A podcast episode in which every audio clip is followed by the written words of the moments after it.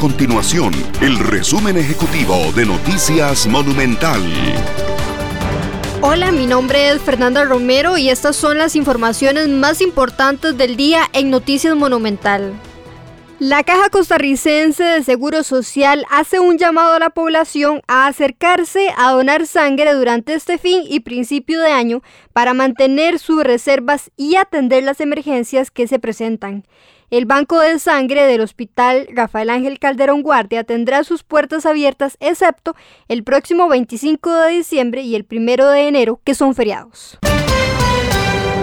La presidenta del Instituto de Fomento y Asesoría Municipal IFAN, Marcela Guerrero, pasará a liderar el Instituto Nacional de las Mujeres INAMU a partir del 4 de enero, luego de los últimos cambios realizados por el presidente Carlos Alvarado en su gabinete.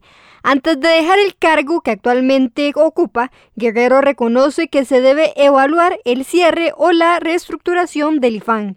De hecho, tenían sus planes presentar el año entrante un proyecto de ley en esa misma línea para que los diputados tomaran una decisión final al respecto.